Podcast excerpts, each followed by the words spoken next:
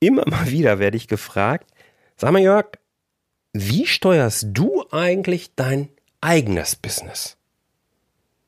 Vermutlich wird mir diese Frage gestellt, weil ich als Selbstständiger so ziemlich dieselben Voraussetzungen erstmal mitbringe wie viele meiner Kunden. Und weil ich ja nun mal dafür brenne, dir einen möglichst einfachen und schnellen Zugang zu deinen Zahlen zu vermitteln, habe ich beschlossen, Mensch, dann mach doch mal eine Podcast-Folge. Vielleicht auch, um dich so ein bisschen von meinem Ansatz inspirieren zu lassen und so eventuell leichter und schneller deinen eigenen Weg finden zu können. Ja, ich werde dir also heute verraten, wie ich mein Business steuere und welche Top-Kennzahlen ich dafür verwende. Bist du jetzt bereit für den ersten Behind-the-Scenes-Bericht? Okay, dann lass uns das Gaspedal durchdrücken und direkt loslegen.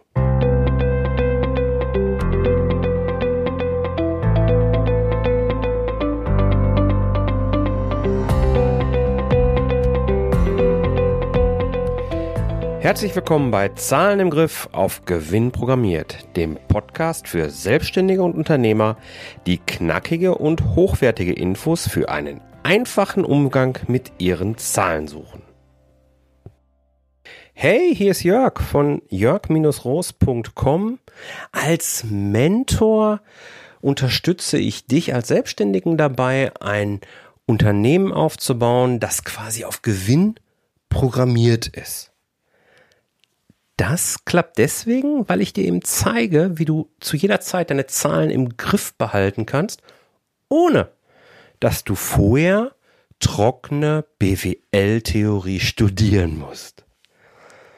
Jo, lass uns darüber reden, wie ich mein Business also selbst steuere. Und um etwas steuern zu können, das weißt du in der Zwischenzeit von mir, muss ich ja wissen, wo möchte ich denn überhaupt hin? Das heißt, ich brauche ein Business-Ziel. Und bei mir ist es schlicht und ergreifend schneller, aber gesunder Wachstum. Kurz und knackig zusammengefasst. Du weißt ja vielleicht, dass der Sprung in meine Selbstständigkeit auch für mich so ein bisschen, naja, überraschend kam. Aber wie die Situation und das Leben manchmal so ist, plötzlich war es der einzig logische Schritt. Nun, ich habe dann eben den Anspruch, dass eben mein Business auch sehr schnell meinen kompletten Lebensunterhalt finanzieren soll. Und das ist sicherlich ein recht hoher Anspruch, weil ich habe eben ja 20 Jahre lang auch im, im Angestelltenverhältnis ganz gut verdient und habe mir auch einen privaten Kostenblock aufgebaut mit Haus, Familie und Kindern. Ähm, ja, der eben auch einen gewissen Eurobetrag im Monat verschlingt. Da ist der Anspruch also schon mal sehr schneller Wachstum.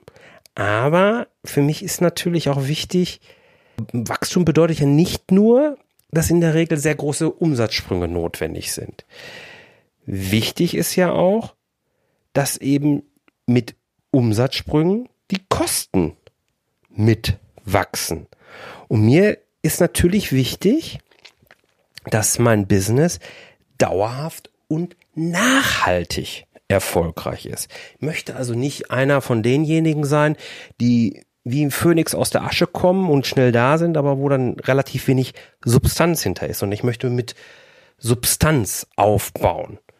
Ich möchte immer gut vorbereitet sein, wenn irgendetwas Unvorhersehbares passiert. Und deshalb ist mir halt auch eine gute Kapitalausstattung wichtig. Das mal so als Rahmenbedingungen wo ich mein Business hinsteuere. Und welche drei, bei mir sind es tatsächlich drei Top-Kennzahlen, habe ich mir dafür jetzt ausgesucht. Nun, das ist als erstes tatsächlich auch eine meiner Lieblingskennzahlen, wer hätte es anders gedacht, die Liquiditätsreserve. Die Liquiditätsreserve beantwortet nämlich die Frage, wie lange würde mein Business, meine Familie und mich ernähren können, wenn von heute auf morgen mein Umsatz komplett wegbricht. Also Worst-Case-Szenario tritt ein. Ich habe im Grunde null Einnahmen mehr. Ja, natürlich würde ich auch genau wie du wahrscheinlich, mein Ausgabeverhalten entsprechend anpassen. Ich würde halt schlicht und ergreifend nur noch das ausgeben, was unbedingt notwendig ist. Aber nur einen Teil der Ausgaben kann ich ja noch direkt beeinflussen oder entscheiden, weil für einen anderen Teil habe ich ja Verträge abgeschlossen. Und diese Kosten, die aus diesen Verträgen hervorgehen, die fallen unabhängig davon an, wie eben mein Business gerade läuft. Das sind ja die sogenannten Fixkosten. Wenn du jetzt nachdenkst auf Fixkosten, Fixkosten, was ist das? Dann empfehle ich dir den Crashkurs und dort die Folge 4. Da erkläre ich dir das ganz genau. Link natürlich in den Show Notes. Also, die Liquiditätsreserve, die setzt dann die Fixkosten ins Verhältnis zur freien Liquidität, die ich aus meinem Liquiditätsplan entnehmen kann. Und als Ergebnis erhalt, erhältst du dann eine Anzahl von Monaten, die deine Liquidität, die freie Liquidität wirklich ausreicht, um all deine Fixkosten mal zumindest zu bezahlen. Und übrigens, wenn du deine Fixkosten berechnest, da könnte auch, gerade wenn du selbstständig bist, deine Privatentnahme zugehören. Hab das also auf dem Schirm. Jetzt wünsche dir vielleicht die genaue Formel. Ganz ehrlich, lass uns das hier im Podcast knicken. Geh dazu auf den Artikel zu diesem Podcast, den ich auf meiner Webseite ebenfalls veröffentlicht habe. Dort findest du den Artikel und da schreibe ich dann auch noch ein bisschen mehr zu. Ich finde, das wird im Podcast selbst dann eher verwirrend, wenn wir hier mit zu vielen Formeln und Zahlen rumwerfen.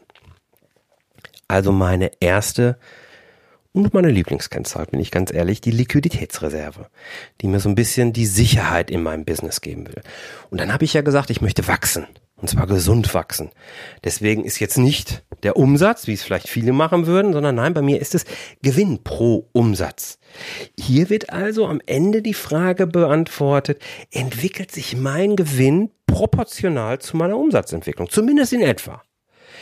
Ich vergleiche dafür die resultierende Ist-Zahl mit dem Vormonat, mit dem Vorquartal oder auch mit dem Vorjahr, also einen typischen Zeitreihenvergleich, aber natürlich auch mit meinem Planwert, den ich in meinem Finanzplan festgelegt habe. Umsatz pro Gewinn ergibt eine Prozentzahl, mit der ich über den Zeitreihen, über den Zeitreihenvergleich entsprechend mein Wachstum und meinen gesunden Wachstum ablesen kann. Und die dritte Kennzahl, die so ein bisschen, ja, so eine Twitter-Kennzahl ist, sage ich mal, weil sie auf Wachstum und eben auf Sicherheit fokussiert ist, das ist Fixkosten pro Umsatz.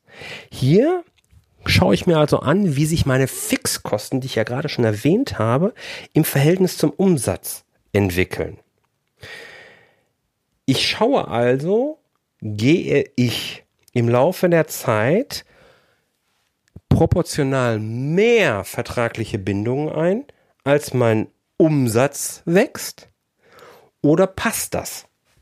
Bleib ich genauso flexibel, bleibe ich schnell und wendig, wie ich sein möchte?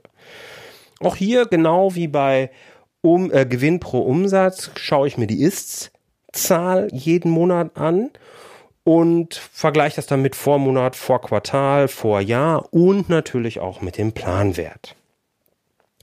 Der oder die Basis sind also die Fixkosten. Die Fixkosten hole ich aus meiner Vertragsübersicht, die ja Teil meines Zahlen im Griffsystem sind, äh, ist. Und hier habe ich dann am Ende alle Verträge aufgelistet, die ich abgeschlossen habe und kann so jederzeit quasi auf Knopfdruck sehen, wie hoch sind meine Fixkosten und natürlich auch sehen, welche Verträge brauche ich eigentlich gar nicht mehr. Wenn du mehr zum Thema Vertragsübersicht äh, wissen möchtest, dann empfehle ich dir meine Folge 13 hier im Podcast oder schau mal in meinen Einsteigerkurs, den du ja kostenfrei auf meiner Webseite mitmachen kannst. Da gehe ich auf die Vertragsübersicht auch nochmal besonders rein und pst, nicht weiter sagen, da ist auch ein Goodie drin zu dem Thema. Geh also auf jörg-roos.com slash Einsteigerkurs und mach einfach den kostenlosen, völlig unverbindlichen Einsteigerkurs mit. So, das sind also meine drei Kennzahlen. Und wie arbeite ich jetzt damit? Wie ist mein Workflow? Wenn du mir schon ein bisschen länger vor, folgst, dann kannst du es fast ahnen, weil das sage ich öfter mal so oder so ähnlich. Ich habe es mir zur Aufgabe gemacht und auch zur guten Gewohnheit gemacht, wenn immer eine Rechnung reinkommt, zumindest einmal am Tag meinen Scanner anzuschmeißen und jede Rechnung einfach einzuscannen und in einen von mir vorgesehenen Ordner mit einem vernünftigen Dateinamen, den ich mir von der Struktur mal überlegt habe, abzulegen. Mehr mache ich da nicht. Dauert zwei Minuten. Wöchentlich nehme ich dann diesen Ordner und lade die Dateien in meine Rechnungs- oder Buchhaltungssoftware äh, hoch und verknüpfe die dann mit den Zahlungen. Guck halt eben, ne, was ist auf meinem Bankkonto und sortiere das dann zu. Im Rahmen meiner monatlichen Finanzsession analysiere ich das alles. Ne? Da gehe ich dann die Zahlen durch, da gehe ich die Kennzahlen durch, gucke mir das an, genau wie ich das gerade gesagt habe, bin ich on track oder eben nicht. Halbjährlich schaue ich mir Planung und Hochrechnung nochmal an, passe die ganzen an, ähm, überlege mir halt eben, passt das noch oder möchte ich jetzt hier irgendwas ändern? Gerade jetzt so in der Anfangsphase kann das ja schon mal öfter der Fall sein. Und jährlich habe ich eine echte Strategie-Session, wo ich mich für zwei, drei Tage mehr oder weniger zurückziehe. Nicht mehr oder weniger, da ziehe ich mich für zwei bis drei Tage zurück und überlege mir wirklich ganz genau, wo will ich denn eigentlich hin? Welches Tool nutze ich dazu? Naja, natürlich mein Zahlen im Griffsystem, wo eben auch ein Dashboard dann drin ist, äh, das nicht nur sehr übersichtlich ist, sondern eben auch diese drei Top-Kennzahlen für mich bereithält, sodass ich eigentlich, wann immer ich neue Zahlen in das System reingeladen habe, es geht ja ganz einfach über so ein Importblatt, ähm, kann ich direkt sehen, wie entwickeln sich die Zahlen und habe alles im Überblick. Das ist immer sehr genial. So, die Frage, die vielleicht jetzt aber so ein bisschen im Raum steht, fein, dass das bei mir so funktioniert. Ich bin total happy mit diesem Ansatz. Sind denn diese drei Kennzahlen, die ich hier beschrieben habe, sind die denn grundsätzlich für jeden Selbstständigen vielleicht sogar die richtigen? Naja, ganz klare Antwort von mir. Hm, kommt drauf an. Sorry, aber ja, ist halt irgendwie so. Ähm, die Auswahl der richtigen Kennzahlen hängt ja immer vom Umfeld und von den langfristigen Zielen des Selbstständigen oder des Unternehmers eben ab. In der Folge 9 des Crashkurses habe ich dir ja schon mal grundsätzlich gezeigt oder erzählt, wie ich mit meinen Kunden die richtigen Kennzahlen individuell erarbeite. Wenn du da nochmal Lust zu hast, dann hör einfach mal den Crashkurs Folge 9 rein dann weißt du, wovon ich rede. Es ist also sehr abhängig von dem Umfeld und von den Zielen, die du so hast. Wenn du mit deinem Business aber vielleicht gerade startest oder ähnliche Ziele, wie ich sie dir gerade für mich erklärt habe, erstmal verfolgst, ja, sind die Kennzahlen sicherlich jetzt nicht ganz falsch. Das sind nicht die schlechtesten. Naja, und wenn du sagst, ja, bin ich mir aber ehrlich gesagt nicht so richtig sicher, ob die Kennzahlen zu mir oder zu meinem Business passen, ja, dann mach doch einfach Folgendes geh auf meine Webseite und buch dir doch dort einfach einen Termin für ein kostenloses Infogespräch. Und dann quatschen wir einfach mal ganz unverbindlich und ohne jede Verkaufstricks oder irgendein Marketing-Shishi über deine Situation und schauen mal, wo die Reise hingehen könnte. Und wer weiß, vielleicht bin ich sogar für dich der Richtige und äh, könnte dich als Mentor unterstützen. Das wäre eine weitere Option. Den Link zu diesem Infogespräch, den findest du in den Show Notes. Und die Show Notes findest du wieder unter jörg-roos.com slash 016 oder in deiner Podcast-App, mit der du das hier hörst. Hey, ich danke dir, dass du heute wieder zugehört hast. Ich hoffe, du hattest genauso viel Spaß wie ich, konntest was mitnehmen. Ich konnte dich ein bisschen inspirieren. Gib mir gerne auch Feedback dazu. Ja, ansonsten wünsche ich dir eine ganz tolle Woche und freue mich, wenn du dann in der nächsten Woche wieder dabei bist. Bleib erfolgreich, dein Jörg. Tschüss.